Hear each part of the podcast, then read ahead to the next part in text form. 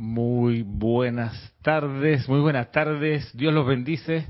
Gracias por su presencia aquí hoy. A Manuel que nos acompaña en carne y hueso. Gracias a, a todos los que están en sintonía de esta clase, de este mm, último día de clase de la, del espacio Puente de Amor Divino. Soy Ramiro Aybar, esta es la sede del grupo Serapis Bay aquí en Panamá, dándoles la bienvenida y preparándonos para mm, el cierre de este año 2023. Y qué mejor que comenzar esta, este impulso con la atención donde tendremos que, debemos tenerla siempre, la atención puesta en la llama triple del corazón. Así para ayudarnos a hacer esto, les paso a mostrar una representación de la llama triple para que en unos instantes meditemos, contemplemos esta llama que es nuestro nuestro ser, nuestro verdadero ser, nuestra esencia. Así que me permiten que les pida que pongan su atención aquí en esta representación y traten de contemplar que esta representación de la llama triple está en el corazón, en el centro tuyo, esta poderosa llama que tiene estos tres colores, azul al lado izquierdo, rosa al lado derecho y dorada en el centro. Y contempla cómo flamea y crece. El asiento a través del cual Dios se asoma al mundo y contemplando esta llama,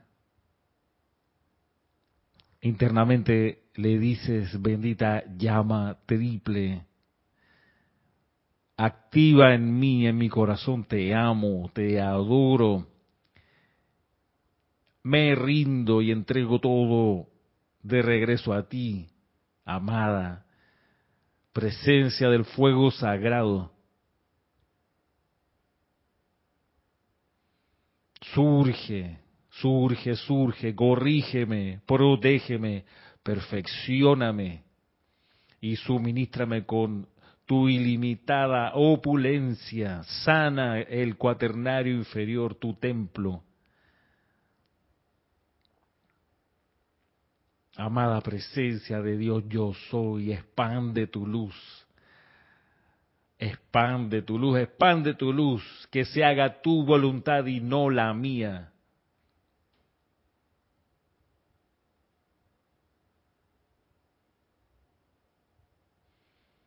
Y así como al contemplar esta llama en el corazón puedes ver un poco más arriba de tu cabeza una paloma blanca representativa del Espíritu Santo y al contemplarla está una paloma de fuego, de fuego blanco, con las cualidades del confort. Internamente decretas, yo soy la resurrección y la vida de la paloma del Espíritu Santo. Yo soy la resurrección y la vida de la paloma del Espíritu Santo. Yo soy la resurrección y la vida de la paloma del Espíritu Santo. Ahora manifestada y eternamente sostenida y contempla esta paloma de fuego sobre ti con sus alas extendidas, moviéndolas, trayendo a tu aura y a tu conciencia las bendiciones del Espíritu Santo.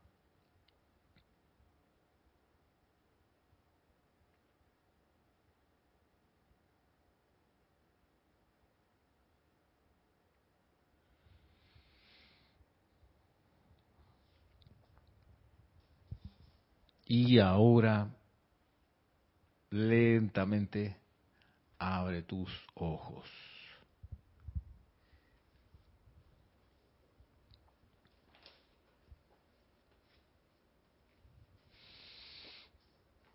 Bueno, hicimos esto de recordar la presencia de la paloma del Espíritu Santo porque en los años del Puente de la Libertad, cuando estaba activo el Mahacho Han, en un acto de suprema misericordia, le proyectó a los estudiantes que estaban participando en una transmisión de la llama del confort, les proyectó una paloma, que es su em, patrón electrónico, o sea, la esencia del ser que ocupa el puesto hoy de Espíritu Santo, el Mahacho Han tiene como patrón electrónico la paloma y él entregó una representación de la paloma más grande del Espíritu Santo en el aura, la sembró en el aura de los que participaron en ese momento en la transmisión de la llama en gratitud. Esto es una protección permanente, la paloma del Espíritu Santo. Además es un magnetizador de lo que el Espíritu Santo es para que uno siempre esté bajo, digamos, el alero, la radiación, la protección, la guía del Espíritu Santo. Es como tener como una, un, pequeño foco del Espíritu Santo dentro del aura de uno. Bien, eso lo hizo para la gente en ese momento y luego si uno, uno avanza en, esto está en los boletines privados, Thomas Pritz te va a decir que tiempo después, después de mucha oración, el Mahacho Han decidió darle una copia de esa paloma a toda la humanidad. Y en honor a ese regalo, yo creo que es una buena idea resucitar en el aura de cada uno ese regalo, la paloma del Espíritu Santo, así como también parece una buena idea resucitar la estrella de cinco puntas, que también fue un regalo que dio, no el Mahacho Han en este caso, sino el señor Sanal Kumara, a la humanidad. Y yo creo que es una buena idea cuando uno lee los, los discursos y se da cuenta que los seres ascendidos le dieron regalos a la humanidad, eh, creo que es una cosa de honor, recordar ese regalo, reconocerlo, darle las gracias y darle vida. Porque no fue entregado para que estuviese ahí, pues. Entonces, ¿a qué me refiero con darle vida? Me refiero a que uno puede en su aplicación diaria, por ejemplo, hacer lo que hicimos recién, de visualizar la llama triple, luego la paloma del Espíritu Santo y decretar, puede ser audiblemente, yo soy la resurrección y la vida de la paloma del Espíritu Santo. Y asimismo, otros regalos, como por ejemplo la espada de llama azul que nos dio el arcángel Miguel con, una, con un, impulso parecido al del Mahacho Han. Le colocó en el aura de la humanidad de cada ser humano una copia de su espada, para que cada ser humano que requiriese la espada la pudiese desenfundar y lograr liberarse de cualquier problema que esté aquejándolo. Bueno, por eso mismo también uno de la aplicación diaria, creo, pudiera decretar yo soy la resurrección y la vida de la espada de llama azul del arcángel Miguel y visualizarla, por cierto. Yo soy la resurrección y la vida de la espada de llama azul. Y así con los regalos que nos han dado. Y em, la cruz de llama azul, otro de los regalos. También en el aura, frente, detrás y a cada lado de, y arriba y abajo de cada uno de nosotros. Todo eso se puede traer a la vida con, por ejemplo, el decreto yo soy la resurrección y la vida de la cruz de llama azul, por ejemplo, o del óvalo de luz blanca que nos da el Elohim del cuarto rayo. Y así, me parece que es recomendable y por eso lo hicimos para que vean que se puede hacer y es sencillo y además sirve para que el aura personal pueda realmente portar estos regalos y tenerlos vivos no solamente como una memoria, sino como una función activa.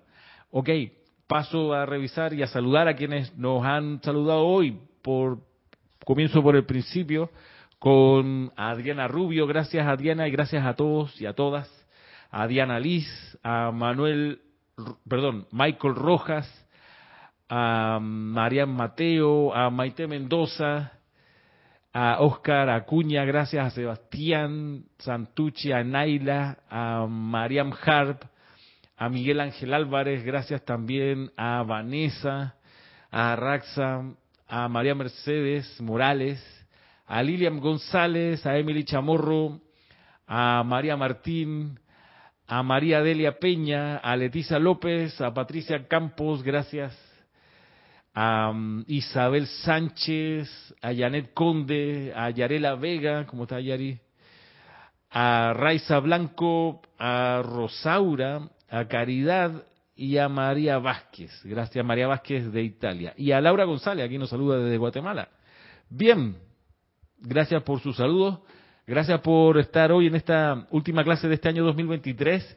El próximo viernes es 29, ustedes saben que estamos concentrados en los ocho días de oración, así que no se transmiten clases y el, regresamos a la clase de viernes 5 de, de, enero ya del próximo año. Así que de aquí a dos semanas tenemos, tenemos la siguiente, la siguiente reunión de clases de este espacio. Puente de Amor Divino, un saludo a Noelia también, Noelia Méndez. Bendiciones para todos, nos dice. Y mm,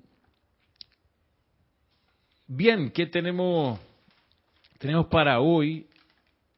Avanzando en este espectacular discurso que nos da el maestro ascendido Serapis Bey, acá en el diario del Puente de la Libertad, Serapis Bey, en un discurso que se llama Discurso del amado Serapis Bey, ese se llama. Y este fue dado el 14 de febrero de 1954. Vamos, ¿para cuánto? Para 54 y estamos 70 años. Casi 70 años que se dio este discurso. Y mm, me parece que sigue siendo muy significativo su contenido. Y retomo de donde quedamos la semana pasada para ir, ir viendo si, si todavía hay, yo creo que sí, bastante que aprender de aquí. Estoy en la página 42. Leo, dice el maestro sentido Serapis Bey. Desde la época en que los rezagados oriundos de otros sistemas entraron a la evolución de la Tierra, los templos de fuego comenzaron a disminuir en tamaño, en cantidad y en eficacia. La era Atlante fue la última gran era en que los templos de fuego eh, sostuvieron el balance para el empeño constructivo cuando la virtud superaba el vicio cuando la radiación constructiva desde los templos a través de la humanidad era la cualidad predominante de los pensamientos y sentimientos en que se desenvolvía la conciencia de la humanidad. Estos templos de fuego estaban custodiados por corrientes de vida dedicadas que todavía tenían acceso a la octava de los maestros ascendidos, no solo mediante la palabra y la visión, sino también a través de la radiación. El sumo sacerdote de cada uno de tales templos, con su anillo guardián acompañante de espíritus flameantes, era capaz de mantener un contacto a través del cada vez más denso velo de malla y sobre la línea de energía que ese contacto representaba, recibían el consejo de las presencias maestras y atraían la emanación de paz, sanación, protección, pureza, sea lo que fuere que caracterizara al templo alimentando estas cualidades y virtudes dentro de la humanidad en general. Cuando el sacerdocio comenzó a declinar en virtud, la línea de contacto se interrumpió y la alimentación que emanaba desde los templos de fuego disminuyó. Los centros dentro de los mundos mental y emocional de las masas, al no encontrar esa presión de nutrición, comenzaron a crear y exteriorizar los vicios en vez de las virtudes. Fue después de este periodo de la transferencia del poder desde los custodios divinos a las masas que la Atlántida fue llamada a envolverse con su manto y hundirse bajo las olas. En ningún momento desde entonces se han criado y sostenido cantidades suficientes de seres divinamente inteligentes para restablecer el equilibrio de las virtudes para la tierra. Estamos ahora, una vez más, al inicio de una de tales eras. Esta última frase es como para que termine así como un redoble de tambores. Y empieza a llover, así una cosa como que, wow, espérate. Como en la película Matrix, cuando hay una afirmación que Morpheus le dice a Neo algo, como que, no sé, tienes que escoger. Sale unos relámpagos, se pone a llover escoger entre la píldora azul y la píldora rosa. ¡Pam! Y otro relámpago. O sea, cada, cada vez que se va diciendo algo importante en la película, te sueltan un relámpago. ¡Pam! Tú sabes, y con trueno suena todo. Bueno, algo así tendría que haber sonado aquí hace un ratito. Porque aquí el maestro ha dado varias cosas así como que son, en serio, como a pegarle un gong de esos así, esos chinos gigantescos para que despertemos, despertemos por el tamaño de las cuestiones que está diciendo.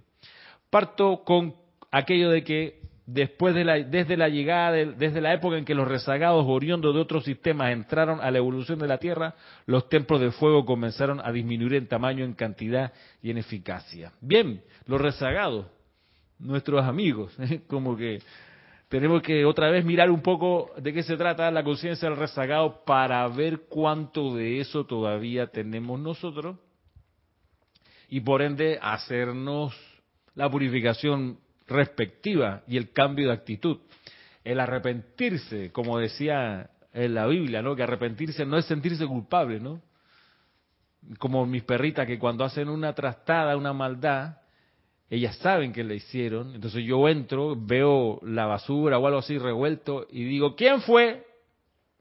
Ellas saben, y la que fue se empieza a echar para atrás y se agarra con la patita en la cara, así que... Entonces a veces no han hecho nada malo y uno dice, ¿quién fue? Y ellas, nada, no se dan por enterar porque no han hecho, pero cuando sí, ja, bueno, lo mismo acá revisemos qué pasa con, con la conciencia de los rezagados, cuánto de esto todavía tenemos. Y para, como decía la Biblia, pues arrepentirse, y arrepentirse de nuevo, no es sentirse culpable, sino cambiar de actitud. Cuando dicen arrepiéntete, bueno, es eso, cambiar de actitud. No es de que pegarse latigazo y yo fui, no, no. Bien, rezagados, arrogancia, cualidades de los rezagados, la arrogancia. Una clásica de la arrogancia es la echadita así para atrás, ¿no? Y, un poco el gesto de me sabe a poco lo que hay aquí. Esa es la arrogancia. No tengo nada que aprender. Esa es la arrogancia. La testarudez. Bueno, mi honra está en juego, de aquí no me muevo. Oye, pero es insensata tu postura. No, la voy a seguir sosteniendo, pero piénsalo bien. La testarudez a pesar de todo lo que parece razonable, la persona persevera en una tontería, eso es testarudez. porque claro, las tonterías le hacen daño al alma, a la conciencia, al cuerpo físico. Entonces uno dice, por eso el amado Serapi ahí dice, bueno, tenemos que esperar que la humanidad se canse de la tontería de los sentidos. Y por eso, ahí está la testarudez que dice, no, voy a continuar, porque así, qué sé yo, mil excusas, ¿no? La gente me quiere así, así me educaron, así somos los chilenos, lo que tú quieras. Siempre hay una excusa para no, para no cambiar. A mi manera, yo lo hago porque sí. Testarude, resistencia al progreso. Esa otra de los rezagados. Resistencia al progreso. Este, aquí está, eh, bueno, la vez pasada lo, lo mirábamos, ¿no? La cosa de Oye, pero resulta que hoy para facilitar las cosas existen aplicaciones que se necesitan, vaya, se instalan en el celular, son gratis y te facilita la comunicación con gente que no tienes enfrente y la, la puedes chequear ahí. Entonces, no, yo no actualizo mi teléfono. Yo no lo voy, jamás le voy a instalar WhatsApp. Eso está muy difícil. Bueno, resistencia al progreso. La, la cosa va para allá. Es cosa de meterse en la corriente, aprender dos, tres, cuatro y listo. Bueno, en fin, carencia del deseo por la verdad. Y esto me acuerdo de M. Fox y del mismo, creo que el maestro Sentido Kusumi decía, mira, es, es bien difícil que la gente que nace bajo el alero de una religión y está en un hogar que cultivan esa religión, es muy difícil para la gente ahí cambiar de religión en una encarnación, es muy difícil. Eh, porque se aprende, digamos, una narrativa, acepta algunos principios y ya, cero esfuerzo, hasta ahí llegó. ¿Por qué? Porque hay una tendencia que viene con los rezagados y es que lo, popular es la religión cómoda, aquella que no me exige mucho, aquella que puedo estar escuchando así de fondo mientras hago otra cosa más importante. Bien, esa religión cómoda pues, es un poco expresión de, de la carencia del deseo por la verdad. Claro, porque cuando te das cuenta que uno ha cultivado la ilusión y la imperfección creyendo que es verdad, creyendo que es perfecto, y se da cuenta que no, a veces hay que desmantelar muchas cosas y hay que desdecirse y hay que pedir perdón. Bien, eso, eso le cuesta mucho a la conciencia del rezagado. Y quinto, el resentimiento hacia el cambio. Es la otra de las cualidades, resentimiento que te cabrea que las cosas cambian. O sea, la conciencia conservadora a rajatabla. Bueno, esas son cualidades de los rezagados y por eso cuando llegaron los que portaban esta conciencia, resulta que empezaron de alguna manera a dejarse sentir dentro de quienes sostenían los templos de fuego y por eso el amado Serapis Bey aquí dice que desde la época en que los rezagados oriundos de otros sistemas entraron a la evolución de la Tierra, los templos de fuego comenzaron a disminuir en tamaño, en cantidad y en eficacia.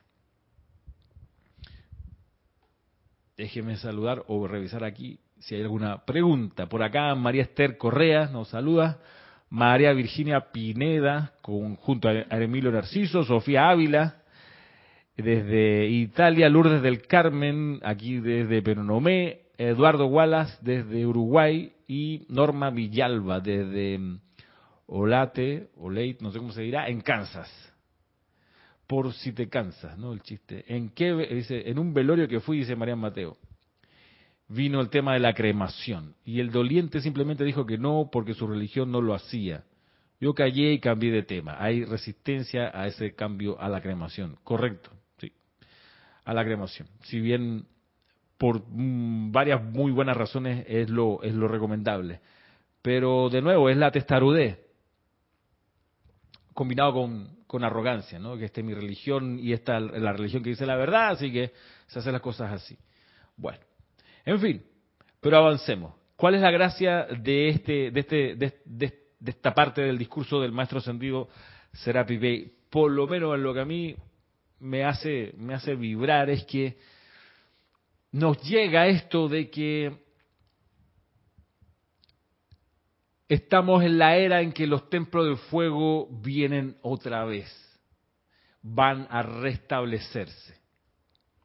Y nos viene y nos dice a nosotros, como que, oye, es que resulta que tú eres parte de la ecuación, nos dice a nosotros como estudiantes de la luz.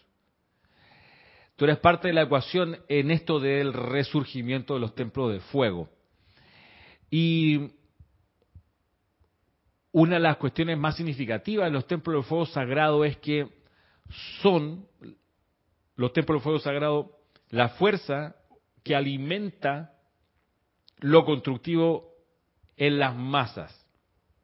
Si se retiran los templos de fuego, las masas lo único que tienen para vivir es su propia discordia y por eso vienen, digamos, los, episodios de, caos colectivo, donde la gente eh, pierde todo, toda norma, ¿no? La, las situaciones, como dicen los sociólogos, de anomia, donde ya no hay respeto ni al orden, ni a las autoridades, ni a las instituciones, ni al prójimo ni al bien, a los bienes de los próximos, nada. Entonces, ¿por qué? Porque se retiró la fuerza que los, los mantenía a raya de alguna manera. Hay una, hay una expresión en el fútbol que dice su majestad el contragolpe. O sea, el equipo te pilla adelantado con las defensas adelante y te lanza un contragolpe, el 90% de los casos es gol, es gol que te van a hacer. Pues es como casi una jugada pues casi infalible el contragolpe. De hecho hay hay hay hay mm, algunos estrategas del fútbol que juegan a arrinconarse, arrinconarse, arrinconarse para jugar al contragolpe. Mm, por ejemplo, los ingleses son, mucho de eso. La selección inglesa, en general el fútbol inglés ha ido cambiando sin duda, pero tenía un poco esa tradición igual que el fútbol italiano.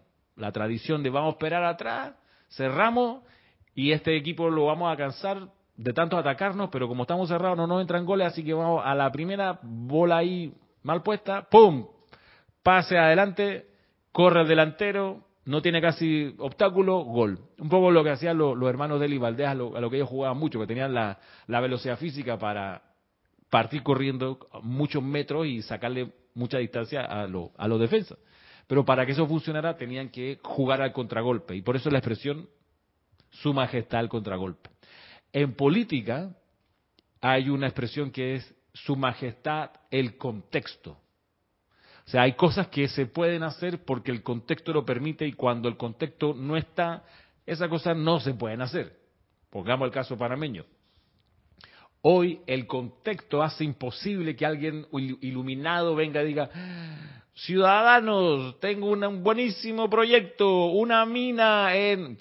Hablar de minería hoy en Panamá es, no está el contexto, no, que es súper poco invasiva, tú sabes, un rayo vertical que entra la tierra y no va a talar ningún arbolito, ¿sabe qué? No, no está el contexto para abrir el debate de si Panamá va a ser un país minero o no, porque quedó el contexto diciéndole a todos los actores políticos, minería no.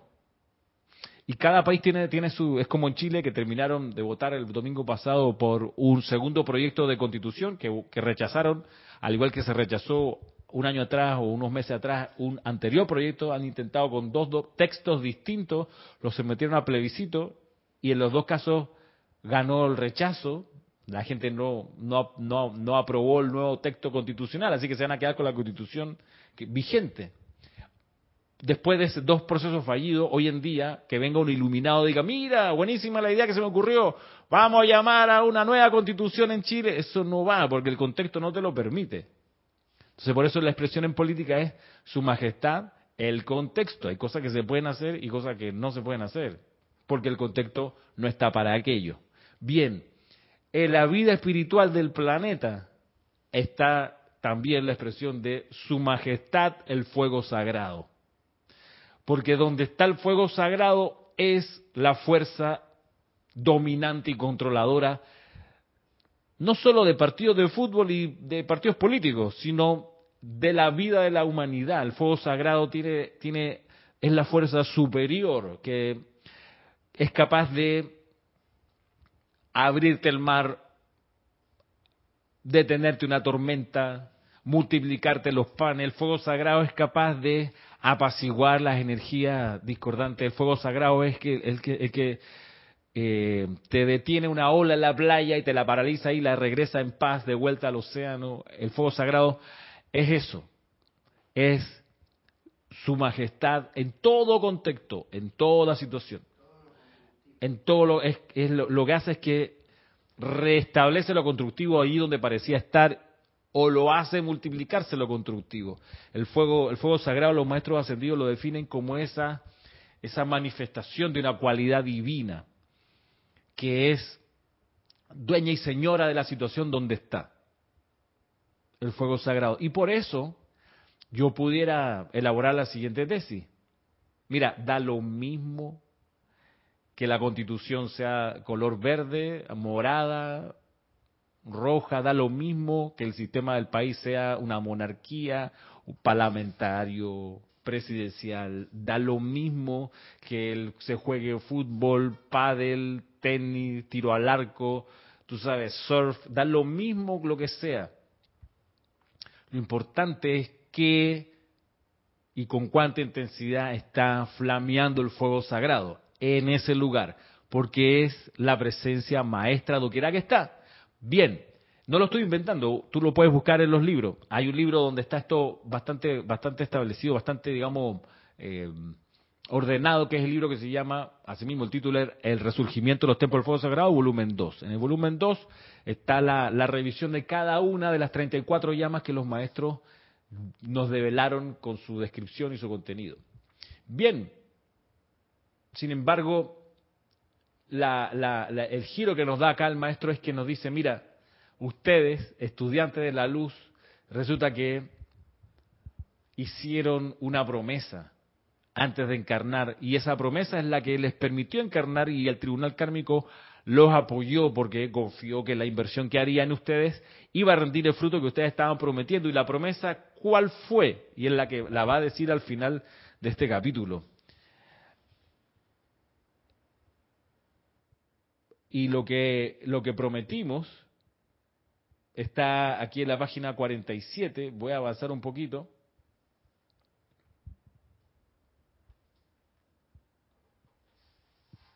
Voy, dice que suba un poco más el volumen del micrófono.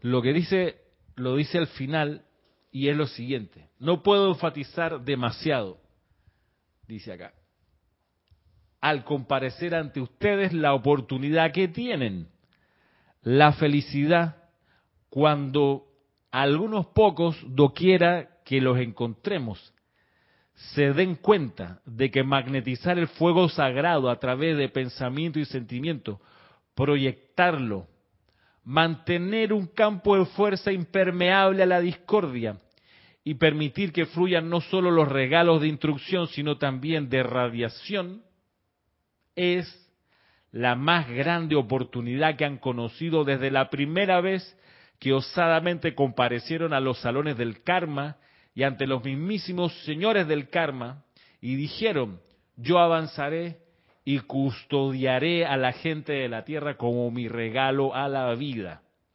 Eso, hijos míos, fue un gran voto. Fue hecho con la propia vida de ustedes. Está escrito en el libro de Akasha y no hay hombre que pueda liberarlos de ese voto, ya que ninguno puede utilizar su vida salvo ustedes. En tanto que lo hayan hecho, nosotros estaremos aquí para ayudarlos a realizarlo.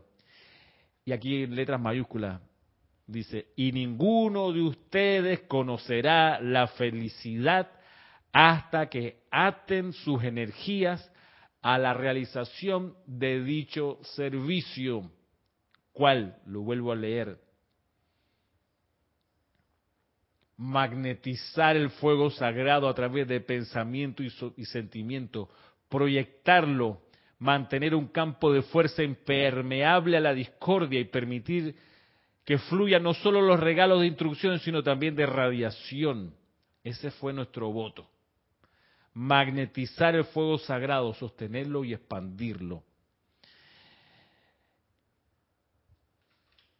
Y estamos en el inicio o el reinicio de la era de los templos de fuego, donde van a, manifestarse otra vez como ocurrió en la, en la época donde estaban en los altares.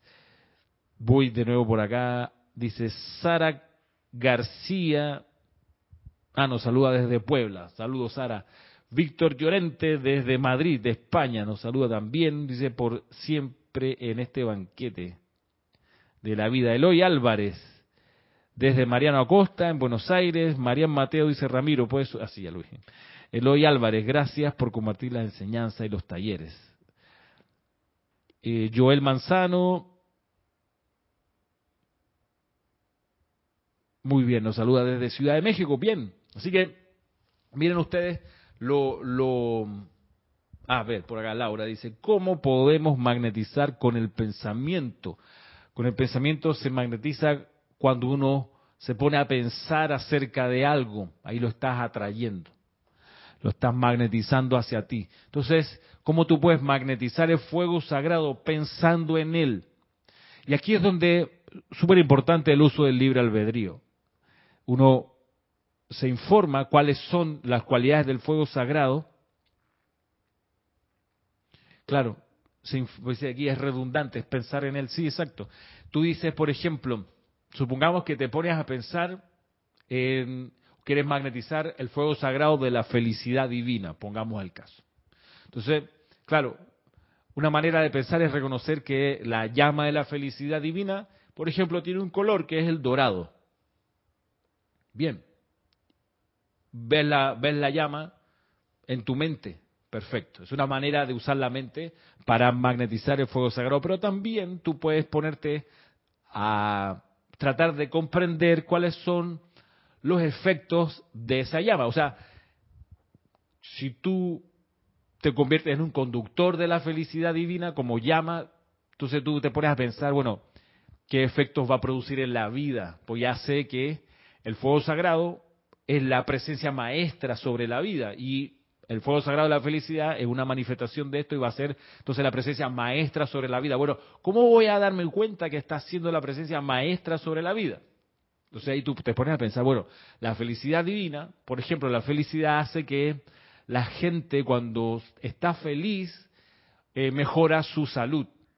Porque la felicidad, el contentamiento, por ende la alegría y el júbilo, hace que todo, todas tus células estén armoniosas. Entonces la felicidad genera buena salud.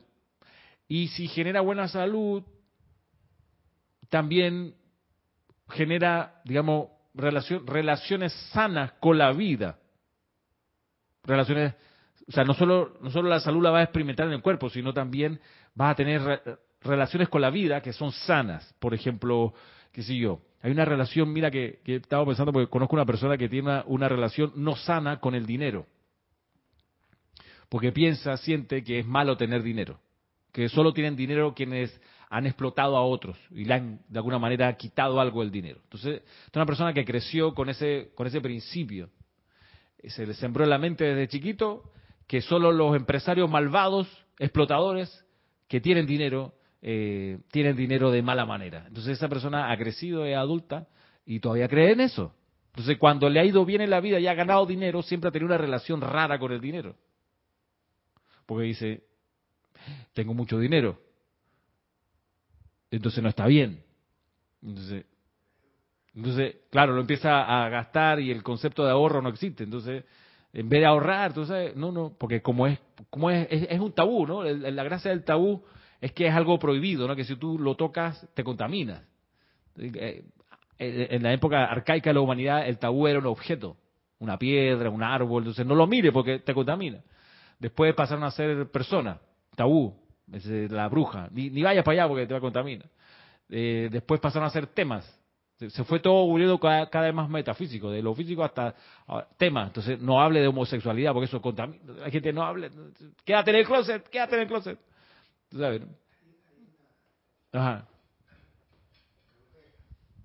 En la Biblia también hay una expresión que se la, se la atribuyen a Pablo. Que dice que el, amor al dinero es la raíz del todo mal. O sea, lo interpretan, entonces de una vez van creyendo que es el amor excesivo debe ser, ¿no? Porque uno puede, el dinero es una cosa corriente en el mundo, ¿no? Eso es necesario, ese es un método de transferencia y ese tipo de cosas, ¿no? Claro. pero la gente a veces se corrompe de tal forma que se vuelven escodiciosos y mezquinos con el dinero, entonces no hacen un mal uso del dinero. El dinero no es malo, sino es que, qué forma lo utiliza, pues, y para qué. Correcto. Siempre reconociendo que el dinero es parte del cuerpo de la presencia de Dios universal. O sea, rechazar el dinero es también tirarle un portazo en la cara a una manifestación más de Dios. Porque cuando nosotros hacemos decretos y pedimos suministro, ¿qué estamos pidiendo? Ahí en los decretos se menciona el dinero. Por supuesto. Sí, no, eso no es malo. Solo que, claro, para servir, para uso constructivo, ¿no? Claro. Como decía no es para presumir nada más y tener, ¿no? Es para usarlo constructivamente y tenerlo en esa forma. Claro. Entonces, digo yo, volviendo acá a la elucubración que estamos haciendo respecto de la felicidad, de uno de manifestar la felicidad, por ejemplo, debería también sanar relaciones. Por ejemplo, con el dinero, me acuerdo de esa persona que, que la vio y, y si esta persona resolviera eso, capaz que tendría menos problemas eh, en fin, sanar. La llama de la, de la felicidad tiene ese, efecto. Eh, eh, Emmett Fox, en una de sus frases que él decía, hacía esa pregunta. Dice, ¿eres feliz porque eres sano o eres sano porque eres feliz? Entonces, a ver, ¿qué opina, no? ¿Qué es la felicidad o la sanación? ¿Eres feliz porque eres sano o eres sano porque eres feliz? Hazte esa pregunta donde está la causa. Y otro efecto de la felicidad es que también es purgativa, es purificadora. Porque la gente cuando se da una buena tanda de, carcajadas, saca toxinas de la mente, de la memoria, incluso cuando, cuando dos personas que, no se llevan, de repente se ríen entre ellas de algo, se disuelve mucha de la enemistad que puedan haber tenido. Ya uno dice, dame perdón, ya no pasó, ya déjalo así, no sé qué cuando han tenido, han compartido una, buena risotada, porque por cualquier razón, porque eso también una cuestión de la, de la felicidad es que hermana a la gente. O sea, si nos podemos reír todos de un episodio que nos causó gracia a todos, como que los enemigos ahí se desaparecen, como que compartimos algo vital, la felicidad, y se disuelven, se disipan. Por eso los problemas o, la, o las barreras, por eso es tan bueno jugar con, con quien te cae mal, por ejemplo. Porque en el juego, en serio, se liman las perezas, se purgan. Yo me acuerdo eh, que en algún momento tuve eh, algún, llamado fuerte de atención con algún estudiante, o un grupo de estudiantes años atrás, Y después de ese llamado de atención que había que hacer, yo entraba al salón y era de una vez sentía la, mirada eh, odiosa, así, ya viene el viejo este. Entonces, yo decía, ¿cómo hago? Porque no, no, no está bien, entonces, pero no puedo desdecirme porque está bien lo que dije, había que hacerlo, los muchachos necesitan entender que hay límites para algunas cosas. Si yo digo, no, muchachos, era, no, no, se lo tomen en serio, entonces les hago los vuelvo inseguros luego más adelante, entonces, ¿cómo es el mensaje? No hay claridad. Tenía que mantener la claridad del mensaje, pero no, me, no, no, no puedo vivir con la animadversión, no puede ser. Y eso se resolvió jugando. Un día que estaba en un recreo, lo veo jugando que estaban jugando básquet o fútbol, una de esas, en un recreo. Como eran los de los más grandes, los salones más grandes, tenían como que la cancha para ellos, los chiquititos no pueden entrar, porque estos eran... Entonces me metí a jugar. A jugar un rato con ellos. Este, y ya.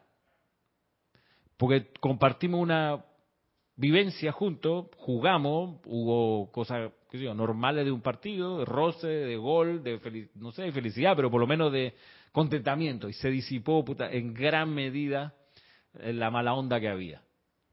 Y ellos continuaron con el mensaje anterior, que era importante que lo, que lo mantuvieran respecto a algunos límites, cosas que no se pueden hacer. En fin, la felicidad tiene esos efectos. O sea, sana, sana lo físico, sana lo mental y emocional, purga, eh,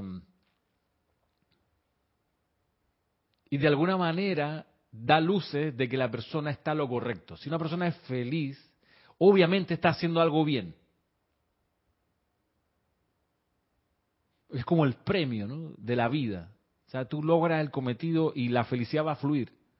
Entonces, hay una, una, una percepción que uno puede tener de que la persona feliz es, mira, es que, es que en serio está tocando bien el piano, está tocando las teclas que son si está amargada, está triste, está amurrada, es una flor mustia, eh, obviamente hay algo que no está haciendo bien.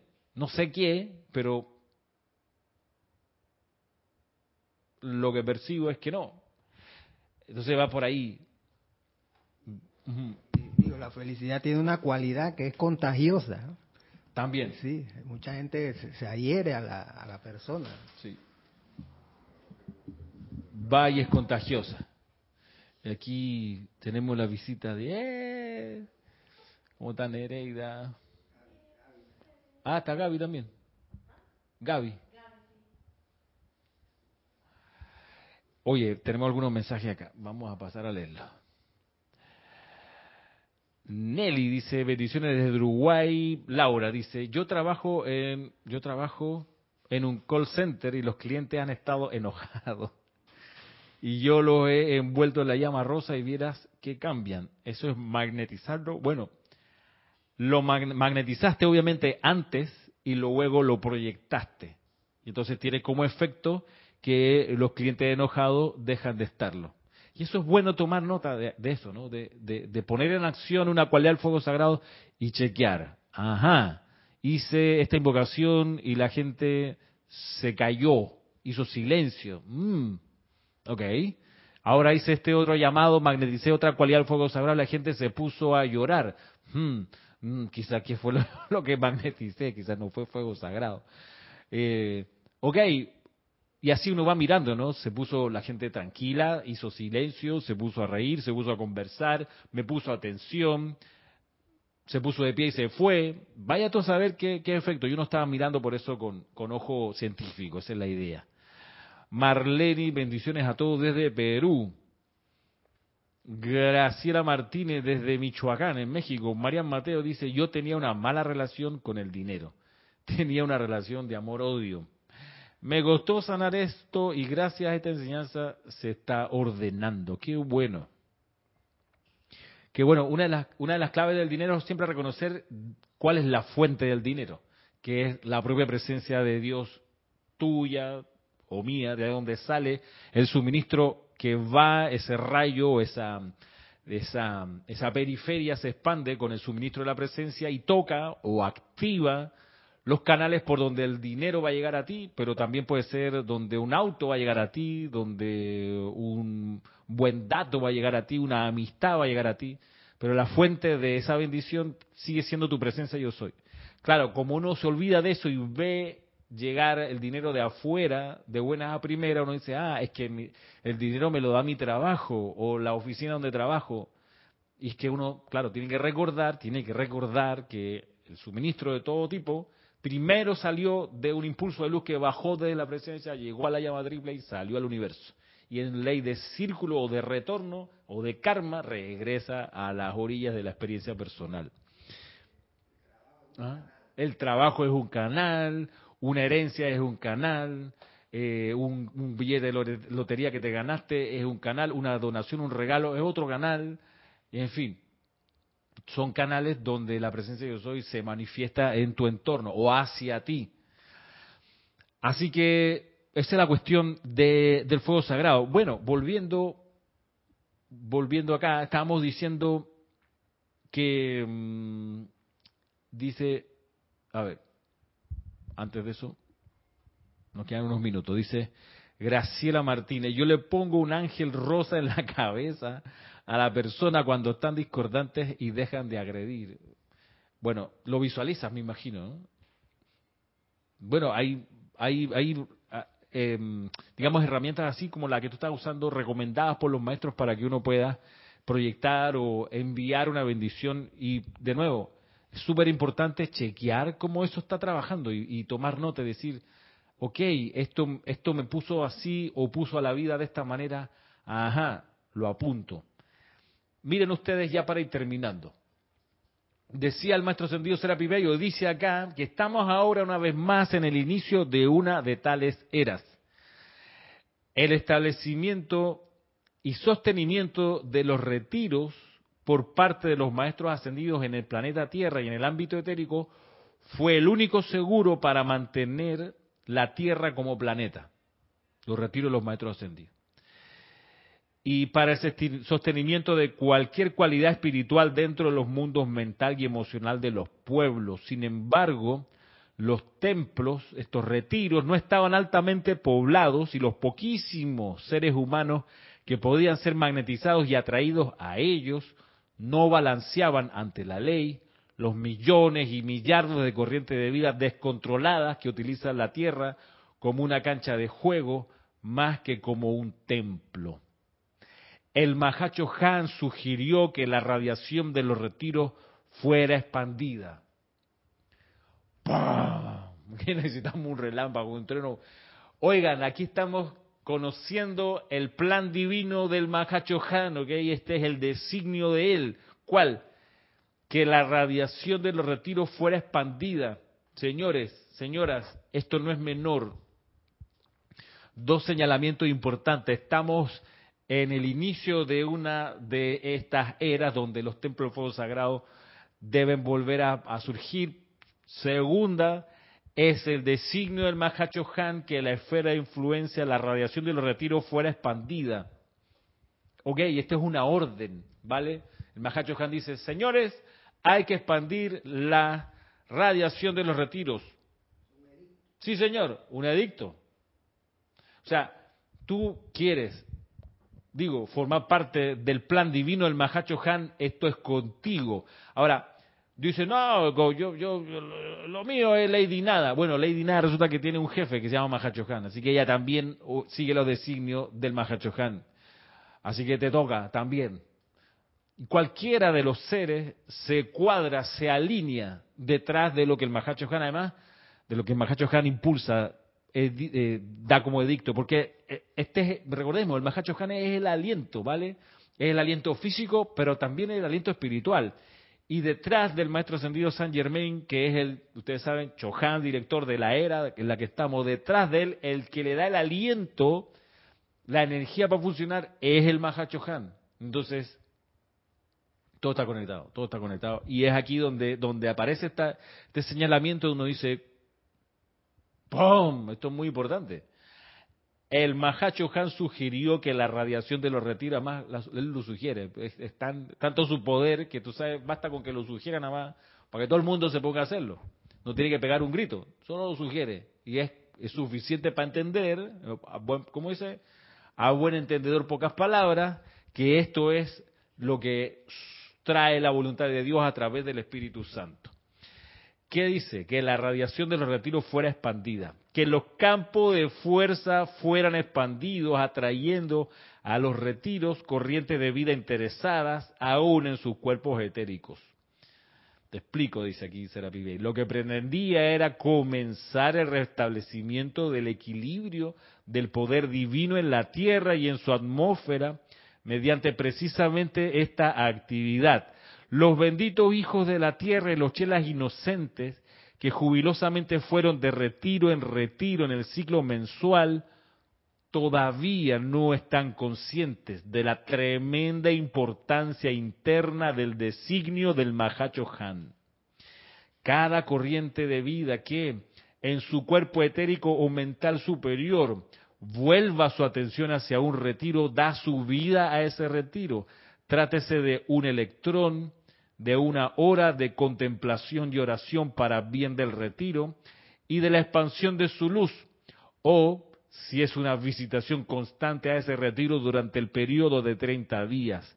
La vida y energía del Chela se convierten en parte del fuego y aumentan el campo de fuerza, siempre y cuando la corriente de vida esté en ese retiro en pensamiento y en sentimiento concentrada. Puedo contar con los dedos de una mano las corrientes de vida que conscientemente han hecho llamados pidiendo bendiciones a través de la actividad del retiro, envolviendo su energía alrededor de la Tierra durante este periodo de 30 días.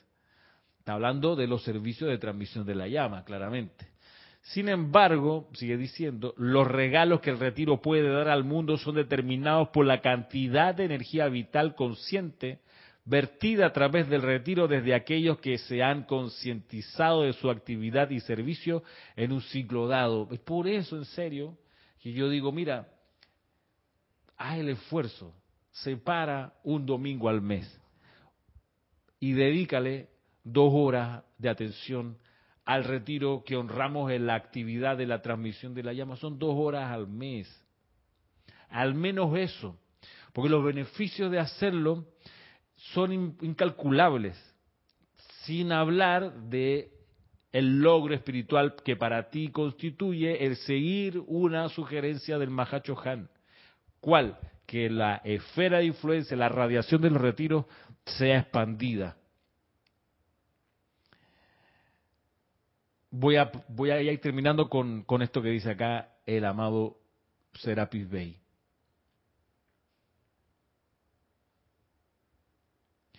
Los regalos que retiro puede dar al mundo son determinados por la cantidad de energía vital consciente vertida a través del retiro desde aquellos que se han concientizado de su actividad y servicio en un ciclo dado.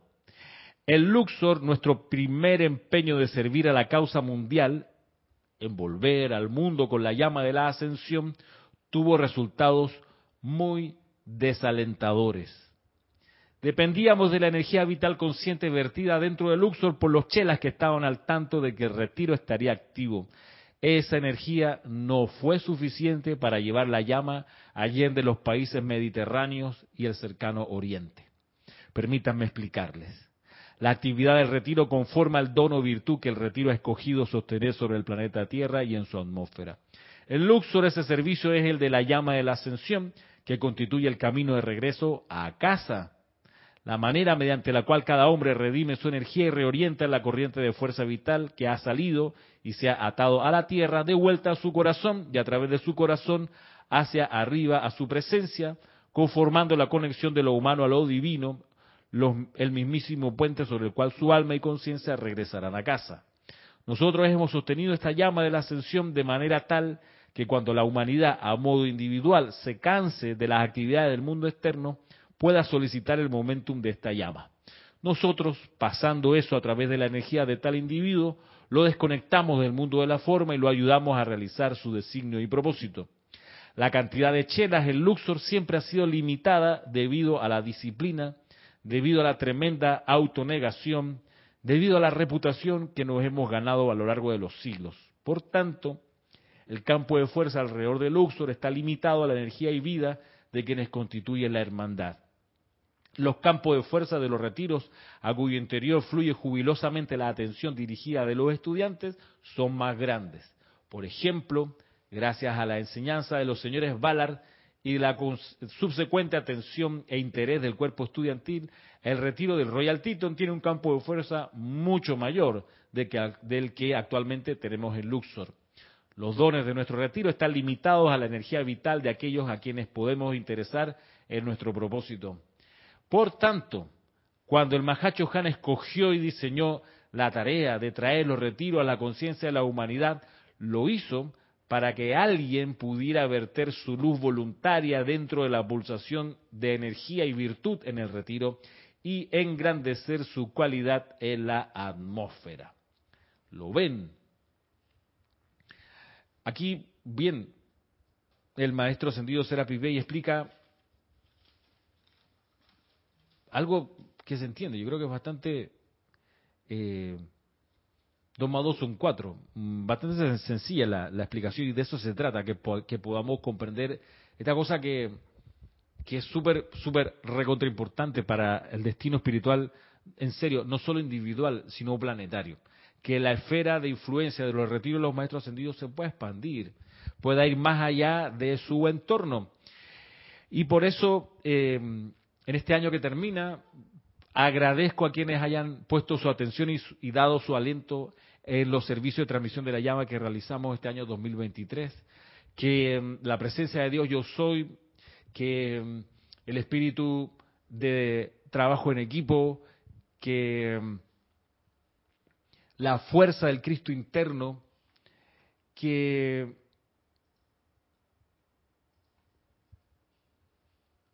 el amor de los maestros ascendidos lo haga en el año que viene, 2024, participar también eh, de las transmisiones de la llama.